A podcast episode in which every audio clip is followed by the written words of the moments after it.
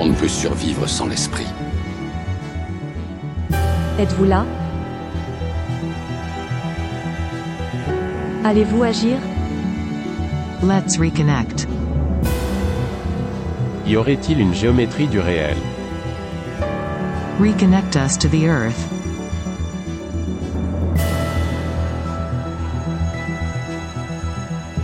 Bienvenue dans Géométrie du réel, le podcast produit par le studio des éditions L'Alchimiste.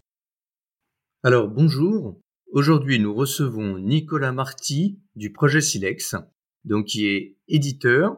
Donc Nicolas, bah écoute, je vais t'inviter à te présenter euh, succinctement s'il te plaît.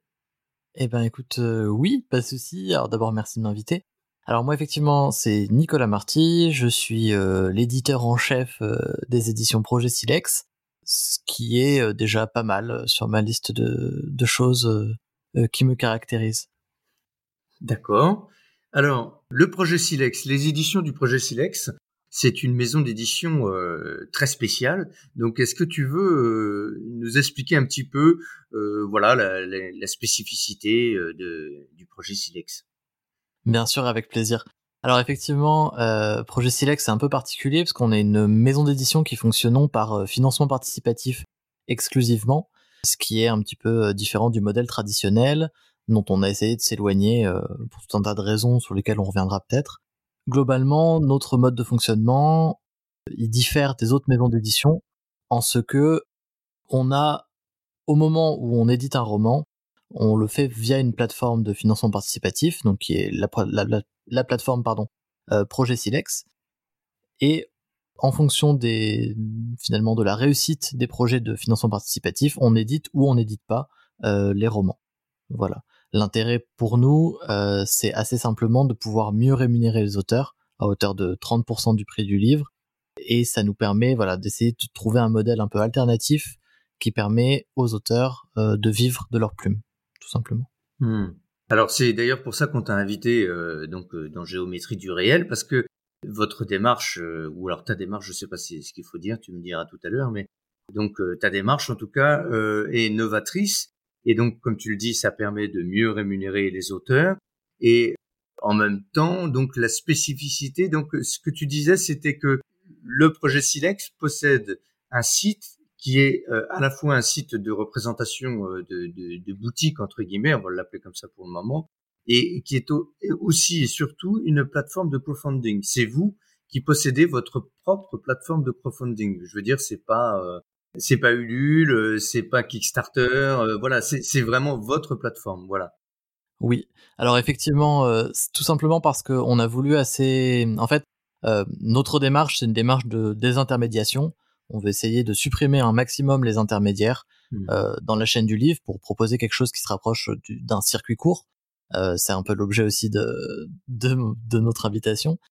Je dis notre parce que du coup, pour répondre à ta question, effectivement, on est deux associés sur ce projet. On a Marie Desmosten d'un côté et puis moi-même, euh, Nicolas Marty de l'autre. En tout cas, sur la partie plateforme, effectivement, assez rapidement, on s'est dit qu'on voulait pouvoir être autonome, pouvoir proposer des choses par nous-mêmes sans avoir besoin de dépendre d'un autre acteur, donc que ce soit Ulule ou Kickstarter ou KissKissBankBank. Donc c'est pour ça qu'on a fait ce choix, donc on a fait les développements qui, qui nous paraissaient nécessaires, et du coup là on a, on a une plateforme finalement, euh, une plateforme de financement participatif euh, alternative tout simplement. Hmm. Alors pourquoi une telle, une telle structure? Dans le sens où, alors tu disais, bon, c'est pour mieux rémunérer les auteurs, mais enfin, quelle est la genèse? Pourquoi avoir euh, fait euh, ce projet? Pourquoi avoir euh, mis tout ça en place? Alors en fait, notre histoire, c'est une histoire qui est finalement assez classique. On est, on est deux passionnés d'imaginaire. On est arrivé dans ce milieu par la porte du. Alors, on, a, on est tous les deux sur des, sur des, des, cursus littéraires. On a tous les deux des choses qui nous ont, on va dire, des éléments métiers qu'on connaissait, mais dans tous les cas, on est arrivé d'abord par le blogging. On a commencé par euh, par développer en fait un blog qui s'appelait What About a Dragon, sur lequel en fait on a euh, eu l'idée à un moment d'interroger des auteurs sur leur situation et, et sur leur mode de, de fonctionnement. Et puis en fait, ce qui est ressorti de tout ça, en grande partie, même si on, on pouvait déjà un petit peu s'en douter, c'est que la situation des auteurs est extrêmement précaire et que la situation de la mmh. chaîne du livre telle qu'elle est pratiquée aujourd'hui nous paraît en tout cas dans une large mesure incompatible avec l'idée d'une meilleure rémunération des auteurs. Du mmh. coup, partant de ce constat assez simple, on a essayé de déconstruire ce qui faisait la chaîne du livre, de regarder quels étaient les acteurs qu'on voulait préserver et quels étaient les acteurs dont on pouvait se passer, sans dire que c'est des que des méchants. Hein, c'est juste que à un moment, voilà, si on veut agir, il faut qu'on puisse trouver des leviers. Et donc c'est pour ça que de fil en aiguille, on est arrivé sur cette sur cette solution de circuit court finalement pour essayer d'aller au plus simple, de limiter les intermédiaires et du coup bah, de réduire finalement les coûts d'autres acteurs pour les donner en fait à l'auteur. Mmh mmh. Donc du coup, vous avez supprimé le côté distribution et quel autre d'ailleurs? Alors en fait, on a on a surtout supprimé le volet diffusion parce que du coup, on n'a pas de on a d'une part pas de diffuseur et d'autre part, on assure si si si on passe par un distributeur, on passe en fait finalement par nos propres moyens. Mmh Donc c'est surtout ces acteurs-là qu'on a modifiés. On a les libraires qu'on essaye au maximum de garder dans la boucle mais qu'on, mais pour lesquels, si vous voulez, on n'est pas, euh, euh, comment dire ça? Disons que c'est un travail à temps plein, euh, la diffusion et notamment la diffusion auprès des libraires. Donc c'est vrai que c'est un, pour l'instant, on se concentre sur quelques librairies très spécialisées. Et l'idée, c'est voilà de pouvoir garder un, un, contact en fait humain entre entre nous, maisons d'édition, et les libraires qu'on, avec lesquels on travaille. Votre idée est très très pertinente. Euh, nous, éditions L'Alchimiste, on a fait un, un choix différent avec l'impression à la demande et au contraire une grosse distribution qui est donc achète.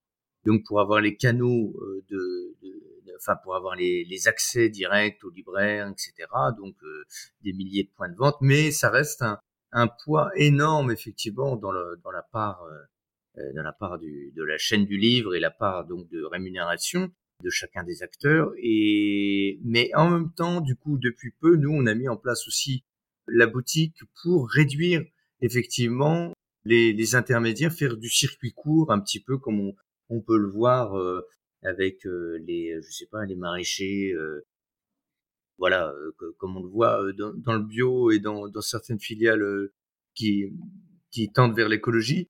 Donc c'est vraiment c'est vraiment intéressant. Donc, est-ce que d'ailleurs, pour vous, la question écologique est, une question euh, qu'on peut se poser et qu'on doit se poser euh, dans, euh, dans, la chaîne du livre Qu'est-ce que tu en penses de ça? Je pense au pilon. Oui, c'est clairement, c'est vrai que quand on a esquissé les bases du projet, on est tombé sur ces, chiffres effectivement de, pourcentage de livres pilonnés. On voit effectivement le, le, les conséquences écologiques énormes de la surproduction dans, dans, la chaîne du livre. Et puis, enfin, beaucoup plus généralement, en fait, euh, je crois que voilà, on, fait partie aussi d'une génération qui ne peut plus tellement se, se permettre de fermer les yeux sur le problème écologique. Donc euh, oui, c'est sûr que l'écologie rentre en ligne de compte. Surtout que, en l'occurrence, il y a vraiment une idée de cercle vertueux, c'est-à-dire que, enfin, c'est pas comme si euh, produire moins nous coûtait en fait. Il y a même pas de voilà, il y a même pas de débat à avoir finalement. On peut se permettre d'être vertueux et et ça entraîne des conséquences vertueuses, donc autant le faire. Moi, c'est un peu ma vision d'une manière générale sur euh, sur projet Silex, mais mais même dans la vie de tous les jours, en tout cas, j'essaye. C'est de se dire que voilà, euh, faire le autant faire au mieux et, je pense que si tout le monde raisonne comme ça, on va vers une situation qui s'améliore. Bien sûr. C'est assez amusant que, que tu dises ça parce que Enfin bon, à, l'inverse, un petit peu, je vais me faire avocat du diable, mais on discutait l'autre jour avec Jérôme Vincent, donc que tu connais, hein, euh, directeur des éditions ActuSF et du site ActuSF euh, pour l'actualité du monde de l'imaginaire. Et on discutait justement du monde de l'édition, de la chaîne du livre, etc. Et on parlait euh, du côté euh, bah, surproduction, gâchis, pilon, les allers-retours de camions pour ramener les invendus, le stockage aussi, parce que mine de rien, stockage a un coût. Ça, ça a un coût écologique aussi. Le, chauffage, euh, la lumière, euh, le gardiennage. Euh, puis c'est des hangars entiers. Hein. Les, gens ne se rendent pas forcément compte de ce que ça représente. Mais donc voilà. Et j'ai l'impression que Les nouveaux éditeurs, ils font vraiment très attention. Surtout, je pense, plus on est petit, plus on fait attention. Mais j'ai l'impression que les gros acteurs, les grandes maisons d'édition, euh, je sais pas pour les diaboliser, pas du tout, mais c'est c'est que du coup, elles sont prises dans leur propre système de surproduction.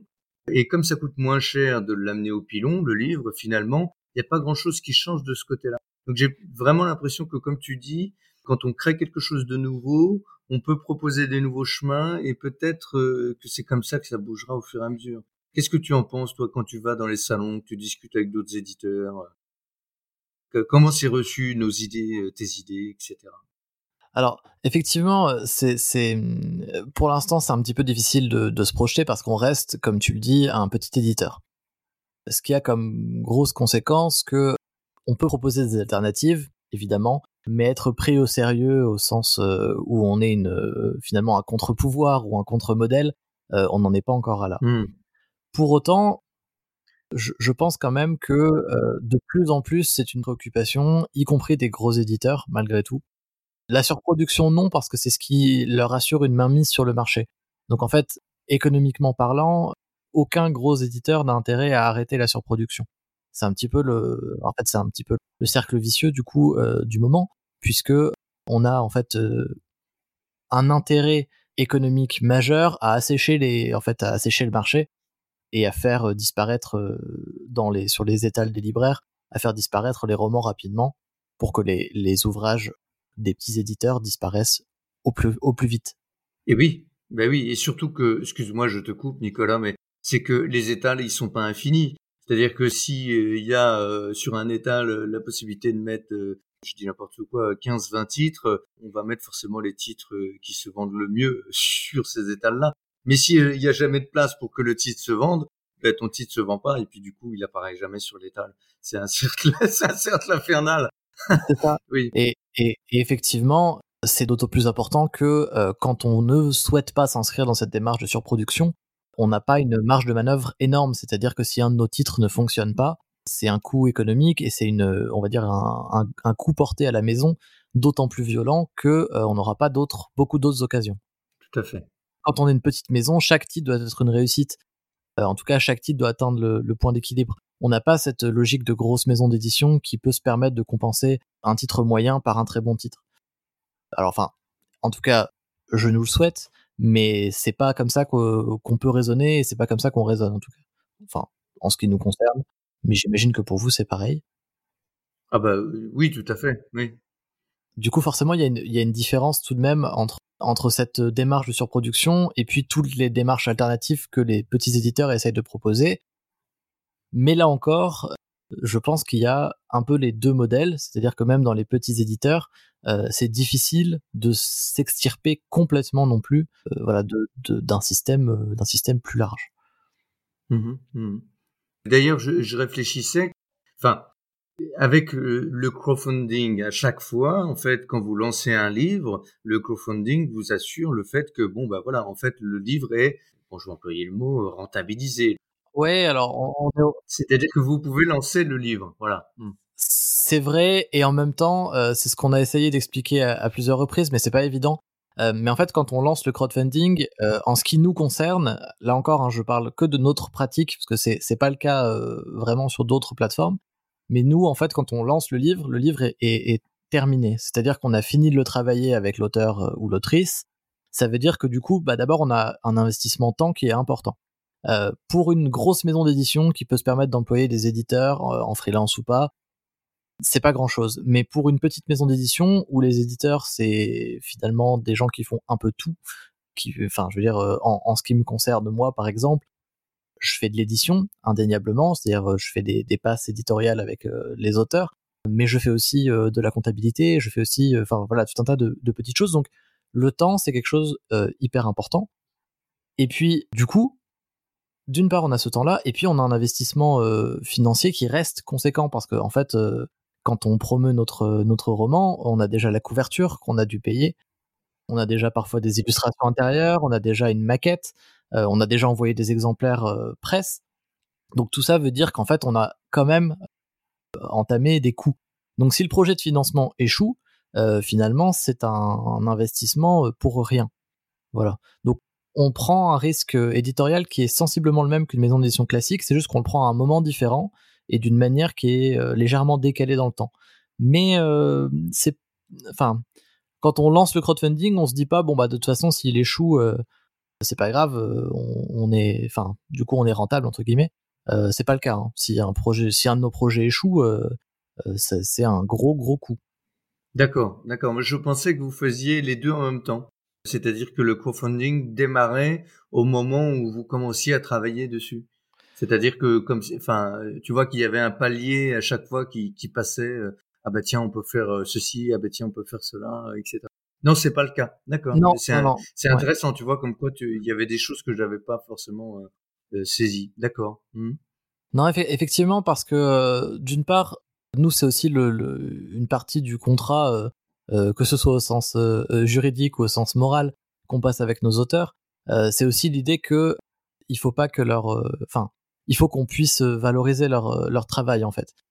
Et si le crowdfunding échoue, il faut qu'ils aient une, il faut qu'ils aient des corrections, il faut qu'ils aient eu un travail éditorial conséquent sur leur texte pour que ça ait du sens et que et qu'ils puissent le reproposer à d'autres éditeurs le cas échéant ensuite.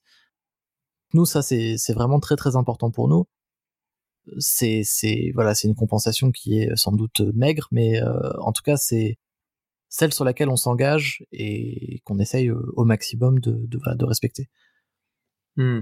Mais pour l'instant de toute façon euh, enfin à ma connaissance ils, ont tous marché tous les crowdfunding ont marché complètement complètement et euh, et on en est très très très heureux et très fier enfin on a la chance d'avoir des, lecteurs et des lectrices incroyables mais c'est vrai que du coup, euh, c'est quand même une, un stress et une pression pour chacun des projets, en fait. On n'y va jamais sereinement, quoi. Hein, euh. Nous, l'avantage, c'est qu'on connaît la valeur des textes qu'on propose, parce qu'on a justement pris le temps de les travailler, parce qu'on est très très dur sur la sélection, très long aussi, mais c'est une autre question. Mais on travaille, euh, enfin voilà, on, fait en sorte que ce qu'on propose aux, lecteurs et aux lectrices, ce soit vraiment quelque chose de, de, de, de qualité. Mais bon, c'est difficile de convaincre les gens sur sa simple bonne foi. Donc plus ça marche, plus les gens savent que ce qu'on propose, c'est a priori de qualité. Mais euh, on n'est pas à l'abri euh, un jour que, que les lecteurs ou les lectrices soient pas, euh, soient pas tout à fait disposés. Oui, et c'est marrant parce que, bon, et c'est vraiment un compliment, vous me faites penser à des artisans, tu sais, qui font, qui ont une production petite mais euh, de qualité, voilà. Et, je trouve que c'est je trouve que c'est bien parce qu'effectivement dans le paysage euh, ça, ça, manque un peu et puis c'est super audacieux moi je trouve euh, ce que vous faites donc mais c'est très gentil et effectivement nous cette démarche artisanale c'est quelque chose qui nous qui nous parle parce que ça fait partie aussi de de nos racines que ce soit pour mon associé ou moi-même enfin voilà c'est c'est on, on, aime bien cette, cette analogie qu'on a parfois avec l'artisanat ou avec l'agriculture livre hebdo, quand ils ont parlé de, de, de projet Silex, ils en parlaient comme de l'AMAP du livre. Euh, et on aime bien en fait mhm. cette idée euh, parce que c'est c'est un peu ça en fait qu'on essaye de faire. Oui, je suis complètement d'accord. Circuit court, euh, rassemblement, euh, oui, oui, euh, comme comme dans une AMAP, tout à fait. Et alors, tout à l'heure, tu sais, je te parlais de, de nos, nos confrères éditeurs. comment c'est reçu? Alors, les éditeurs et puis les lecteurs aussi. Est-ce que tu as l'impression que que les gens comprennent ou est-ce que euh, il faut faire vraiment une éducation du public? Euh, Évidemment, je mets le mot entre guillemets, mais euh, enfin personnellement, donc je, je vais parler de, de mon expérience avec les éditions L'Alchimiste. Il y a souvent la nécessité de d'expliquer un petit peu comment fonctionne la chaîne du livre, comment les choses sont articulées entre la production du livre, la surproduction, les allers-retours de camions, etc il faut expliquer vraiment aux, gens comment ça se passe parce que c'est pas forcément quelque chose de très connu. Et effectivement, le parallèle avec euh, le secteur euh, des, fruits et légumes ou euh, ou même de la viande, hein, le circuit co, etc., est un bon parallèle parce qu'il permet de comprendre assez rapidement de quoi on parle. Et ce qui, ce qui n'aurait pas été le cas, ne serait-ce qu'il y a 15 ou 20 ans. Hein. Bon. Et donc du coup, comment comment toi tu vis ça en tant qu'éditeur? Alors, en fait, moi j'ai la chance, en fait, comme on a démarré par un, enfin de l'autre côté de la barrière entre guillemets côté euh, côté lecteur, euh, je, mets d'énormes guillemets à ce mot, mais lecteur influent entre guillemets, c'est-à-dire euh, blogueur. On a eu la chance de discuter quand même avec pas mal d'éditeurs avant de se lancer. on a bénéficié de de leurs conseils et de leurs et de leurs doutes, on va dire. Du coup, je, en fait, moi, pour moi, assez simplement, on ne pourrait pas faire ça dans un autre milieu que celui de l'imaginaire. Je pense que ce, ce, modèle, le, modèle de projet Silex, c'est un modèle qui fonctionne parce que le public des littératures de l'imaginaire, c'est un public qui est plutôt sensibilisé sur ces questions. En tout cas, c'est l'idée que je m'en fais, mais je pense que c'est assez, euh, assez facilement vérifiable parce que c'est un public qui utilise déjà euh, les plateformes de financement participatif, parce que il y a tout un tas de raisons qui font que c'est un public qui, qui sait déjà de quoi on parle. Quand on va sur les réseaux sociaux, on se rend compte rapidement que euh, bah, qu'en fait, il y a de plus en plus de lecteurs et de lectrices qui sont sensibilisés à la question du prix du livre et de la répartition euh, du prix du livre. Il y a tout un tas mmh. de, de, sujets comme ça qui sont maintenant de notoriété publique Bon bah alors là, il s'avère que c'est hier, euh, il y a eu un article du Parisien, euh, euh, enfin un nouvel article du Parisien pour de nouveau détailler le pourcentage du prix du livre. Mais voilà, c'est de plus en plus dans le, on va dire dans l'air du temps que de se poser la question du modèle du livre. Donc forcément, je, pense qu'on va aller vers de moins en moins de d'incompréhension. Par contre, mmh. ce dont on s'est rendu compte assez rapidement, c'est que du côté des auteurs et autrices, et je les comprends, mais alors euh, complètement. À force de leur promettre la lune avec des, des modèles qui sont des modèles à compte d'auteurs déguisés ou ce genre de choses, euh, il y a une méfiance qui est euh, indéniable vis-à-vis de tous les modèles mmh. un peu alternatifs qui peuvent se créer. Et du coup, c'est plutôt là-dessus aussi qu'on qu'on essaye de travailler, de, de, proposer des contrats, de, de montrer comment on fonctionne, de voilà, tout simplement de, de faire les choses bien et, et d'espérer que ça euh, que ça rejaillisse finalement sur nos relations avec les auteurs et les autrices. Mais ça, euh, c'est, je veux dire, euh, je pense que c'est tout le monde. Hein. Enfin, dès lors que d'une manière ou d'une autre, on travaille avec des partenaires, on a envie de, de montrer qu'on est de notre côté un partenaire de confiance. Mmh, bah oui, oui, tout à fait. Et puis c'est c'est tout un chemin à chaque fois, évidemment. C'est et puis chaque auteur est différent. Chaque oui, oui, mais je en même temps, je, je comprends cette défiance aussi des auteurs hein, pour être moi-même auteur, euh, donc euh, signé chez d'autres éditeurs, dont certains qui sont assez gros quand même.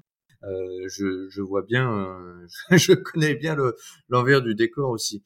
Et donc, du coup, est-ce que vous avez des projets par rapport, bah, des projets d'avenir, je sais pas, de, des nouvelles idées, des, développements prévus?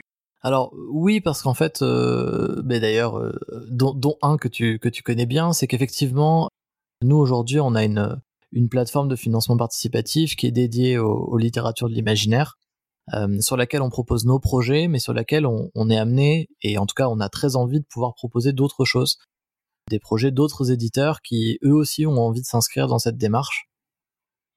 Alors euh, pas forcément euh, de la même manière, pas forcément euh, à la même échelle, mais qui en tout cas ont aussi cette idée de, voilà de proposer à des moments des choses en, circuit court, d'aller directement voir leurs lecteurs et lectrices donc nous, en fait, on a effectivement cette, cette partie-là qu'on veut développer. Donc là, je, ne vais pas te mentir, l'année 2020 euh, a un petit peu freiné tout ça parce que il y a eu pas mal d'éditeurs assez frileux à l'idée de voilà de, lancer un financement participatif au moment de vers vers avril, mai, etc. On avait eu quelques échanges positifs, mais qui, qui ne sont pas concrétisés. Mmh mais effectivement, nous, ça, ça va être euh, un des volets de, des, des mois, euh, mois slash années à venir. Euh, ça va être voilà développer cette partie-là, développer cette partie plateforme, être dans une démarche d'accompagnement, de, de voilà de partage d'expérience, parce que en fait aujourd'hui, quand on veut lancer un projet de financement participatif et qu'on se tourne vers une plateforme, que ce soit Ulule ou KissKissBankBank pour les francophones, on a un accompagnement, mais qui est un accompagnement plus un peu plus général qu'un accompagnement euh, finalement dans, dans, les, dans les littératures de l'imaginaire. Alors, indéniablement, on a une communauté euh, qui est euh, quantitativement plus faible que celle du LUL, ça, il n'y a, pas de, y a pas de débat. Mais ce qu'on aimerait, en tout cas, et, et qu'on commence déjà à créer, c'est avoir une communauté de lecteurs et de lectrices fidèles, en fait, et qui, et qui apprécie euh, qui apprécie la démarche, qui apprécie cette idée de de proposer des choses différentes pour, euh, pour essayer d'aboutir à un équilibre entre les acteurs du livre. Donc, on va Mhm. travailler là-dessus. Et sur le volet euh, strictement édition, on a effectivement pas mal de choses. Là, on a, euh, on aimerait bien, en tout cas cette année, partir sur trois projets.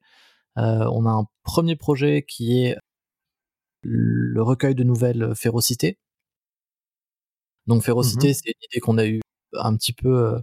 En fait, ça faisait un moment qu'on voulait proposer un appel à texte parce qu'on aime beaucoup le format nouvelle, mais que c'est un format difficile à exploiter. Donc on voulait un thème qui soit différent, c'est-à-dire que aujourd'hui, des recueils de nouvelles sur le thème du fantastique, par exemple, il y en a suffisamment, à mon sens. D'autres font ça bien, que mieux, que nous, euh, enfin Malpertuis entre autres. Donc ce qu'on voulait, c'était faire quelque chose d'un petit peu différent. Et donc on s'est tourné vers la fantaisie animalière, ce qui a priori a bien plu, parce que là on a un peu plus de 100 nouvelles qu'on est en train de lire et de- et d'examiner. Donc ça, ça va être un premier volet. Ensuite, on a un roman qui s'appelle Kéroded d'Hélène Nera, qui est un très très bon roman, enfin qui a été un vrai coup de cœur pour euh, pour pour pour l'équipe. C'est de la, alors c'est difficile de, décrire le style sans rentrer dans du spoil. Alors je vais me contenter de dire que c'est de la fantaisie brumeuse, politique, forestière, et que euh, c'est particulièrement par ces personnages que le que le texte brille, avec une héroïne euh, qui est euh, hum, tout ce que qui, possède la plupart des qualités que je rêverais de, de posséder moi-même. Voilà. Et puis pour terminer, on aura du coup un deuxième roman de, Pauline Cidre, donc qui avait signé chez nous Rocaille, et qui arrivera plutôt euh, plutôt en fin d'année normalement ou en début d'année prochaine, mais euh, voilà, on va essayer en tout cas de euh, de le proposer et voilà, c'est un texte euh, incroyable. Enfin, euh, voilà, nous c'est assez clair, mais on est très très fan de, la plume de Pauline Cidre, mais là vraiment ce roman est est incroyable. Euh, Elle a, elle a placé la barre euh, bien plus haut que sur son précédent et, et je pense que si des lecteurs ont, ont aimé Rocaille, ils devraient aimer ce roman. D'accord. C'est c'est très intéressant. J'avais pas vu de, de couverture en- en- pour pour ces romans-là, les les deux derniers. Là, j'avais vu Férocité. Non, effe- effectivement, on, on les a annoncés, euh, on les a annoncés juste très récemment sur le sur le site Elbakin. En fait, je me permets un aparté, mais c'est vrai que euh, souvent on, on entend euh, et, et c'est vrai dans une très large mesure que euh, la communication des maisons d'édition francophones euh, est assez timorée dès qu'il s'agit d'annoncer des sorties. En ce, voilà, en, gros, on annonce les sorties très tardivement. C'est vrai, indéniablement, par rapport au milieu anglo-saxon, euh, mais on a aussi, quand on est une petite maison d'édition, des contraintes de calendrier qui sont très différentes. Et là, honnêtement, si on avait annoncé des dates pour ces romans, vu l'année 2020 qu'on a passée, je pense qu'on n'aurait jamais pu les tenir en fait.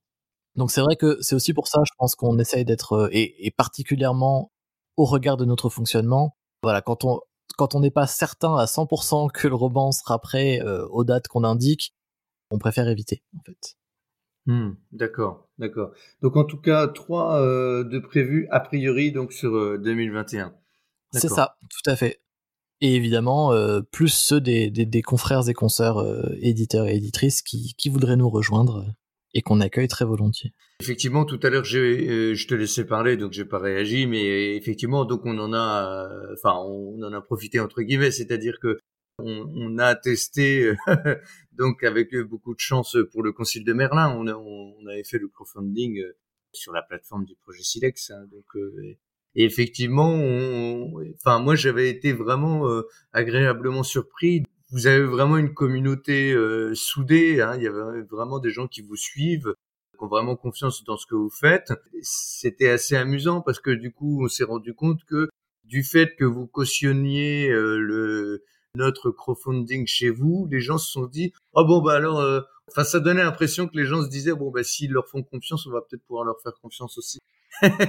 c'est très inhabituel comme fonctionnement si tu veux par rapport à euh, on sort un titre et puis boum il est dispo en librairie etc ou à la commande. Euh, tu vois ce que je veux dire? Parce que je, crois aussi qu'on a une... euh, Enfin, je, pense que cette proximité vient aussi du fait qu'on est d'abord des passionnés, qu'on est passé d'abord par d'autres euh, d'autres étapes finalement avant d'être euh, avant d'être éditeur.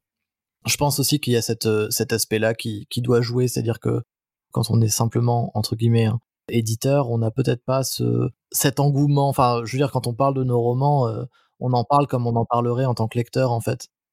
Peut-être qu'on manque du coup, euh, peut-être que ça va nous ça va nous jouer des tours plus tard. Mais mais j'aime bien moi cette euh, cette idée d'être, enfin finalement d'être, on n'est jamais que des lecteurs privilégiés hein, quand on est éditeur. On est des lecteurs privilégiés parce qu'on a la chance de découvrir des manuscrits avant que d'autres les découvrent. On a la chance de, de pouvoir travailler dessus. Alors euh, effectivement, il y a des compétences, euh, il y a des compétences métiers, euh, enfin voilà, comme dans la plupart des, professions. Mais pour moi, in fine, on est d'abord des lecteurs privilégiés avant d'être quoi que ce soit d'autre. Hein. Oui, mais je pense aussi que les lecteurs ont, confiance dans le dans le projet que vous avez mené et dans les dans les œuvres que vous avez publiées. Et ça, je pense que c'est c'est super chouette. Enfin, il y a vraiment y a un lien. enfin voilà, en tout cas moi je l'ai je l'ai ressenti très fort et j'ai trouvé ça très très chouette. Je trouve que c'est c'est beau. Enfin bon là, ça fait un peu fleur bleue ce que je dis, mais enfin voilà, je, je trouve que c'est euh, voilà, c'est beau, c'est, c'est humain, c'est voilà, il y a un vrai lien et, je trouve ça vraiment euh, bien. Bah, voilà. bon. Enfin, je, honnêtement, je, je te jetterai pas la pierre là-dessus parce que, enfin, nous-mêmes, euh, nous-mêmes à chaque fois, on est, on est stupéfait de des réactions. Enfin, euh, c'est, c'est après, c'est aussi parce que c'est tout nouveau pour nous. Peut-être que euh, peut-être que dans quelques années, euh, quand on aura un peu plus de, titres derrière nous, euh, tout ça nous paraîtra loin.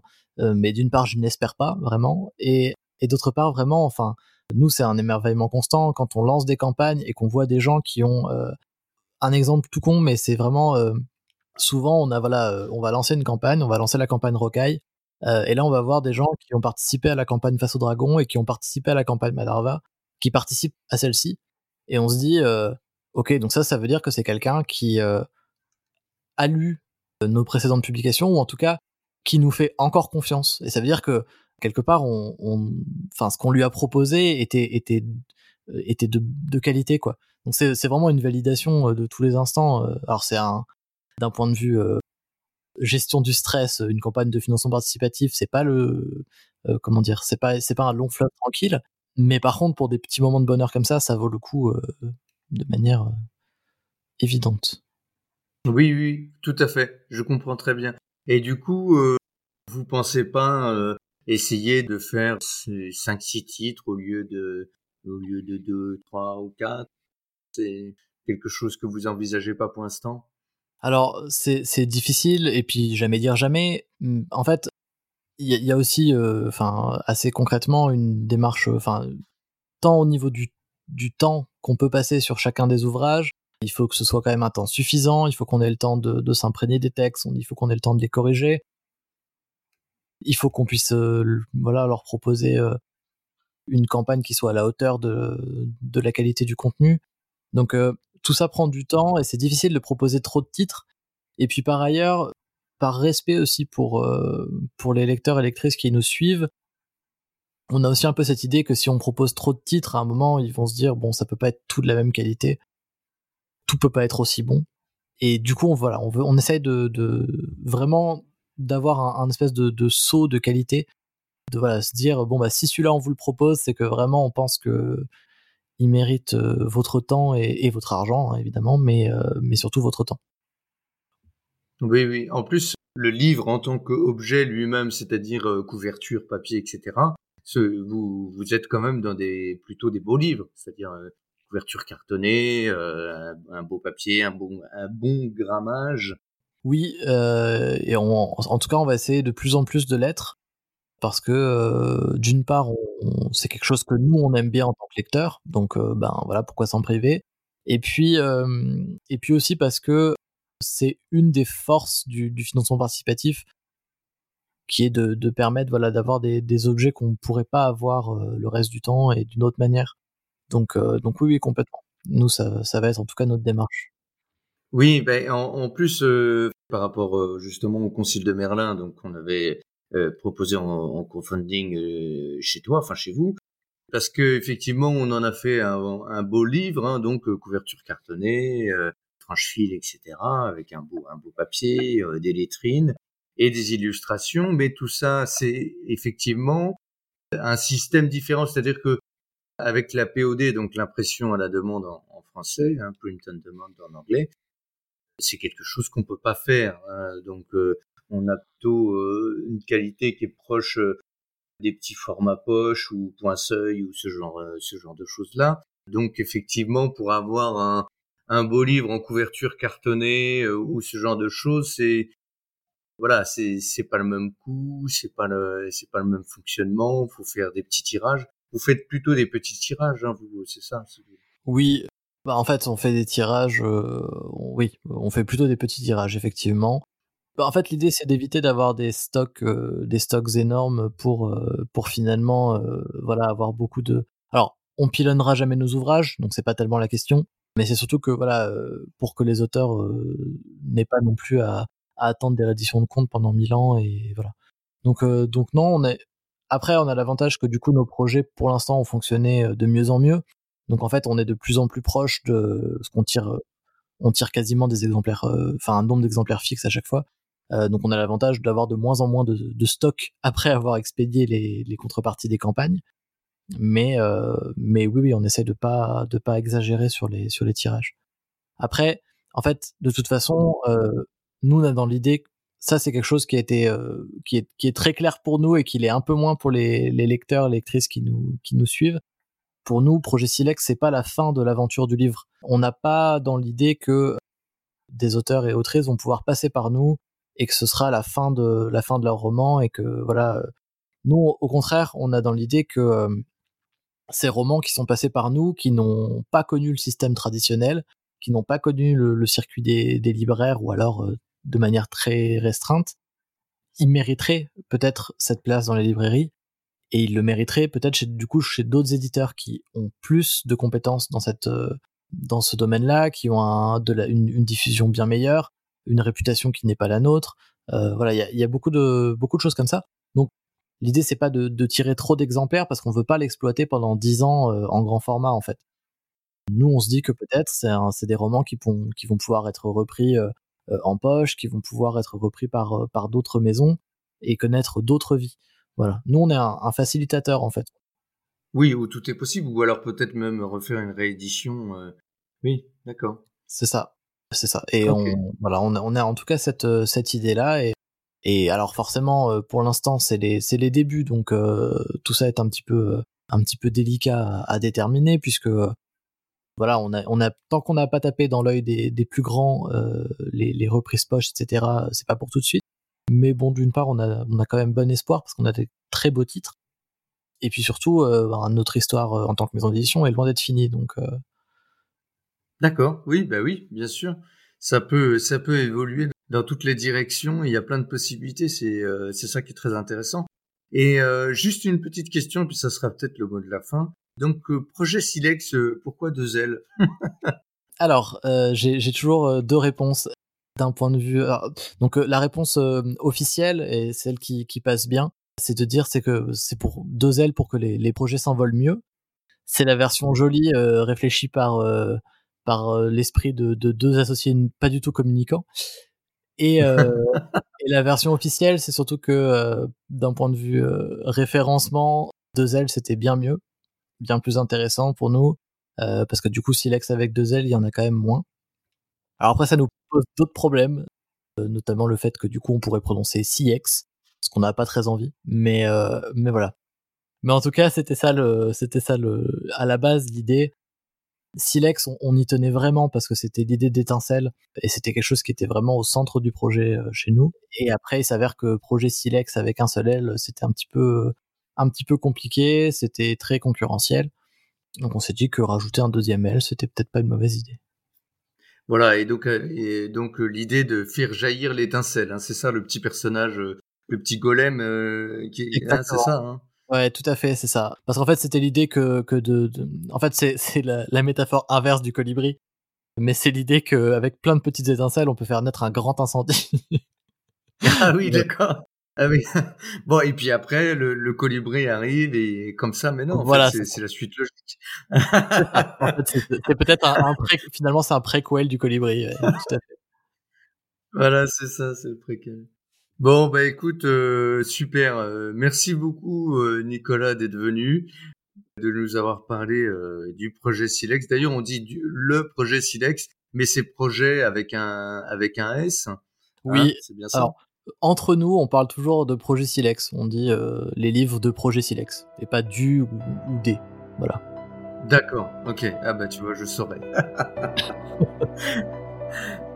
eh ben écoute, merci à toi Nicolas. Et donc je vais mettre un petit lien hein, euh, dans, le, dans la description du podcast euh, donc vers euh, le projet Silex. Ben écoute, de nouveau merci et puis je te dis à très bientôt Nicolas. Eh ben à très bientôt et merci encore pour cette invitation et puis merci à, à toutes celles et ceux qui nous écoutent. merci. Allez, salut.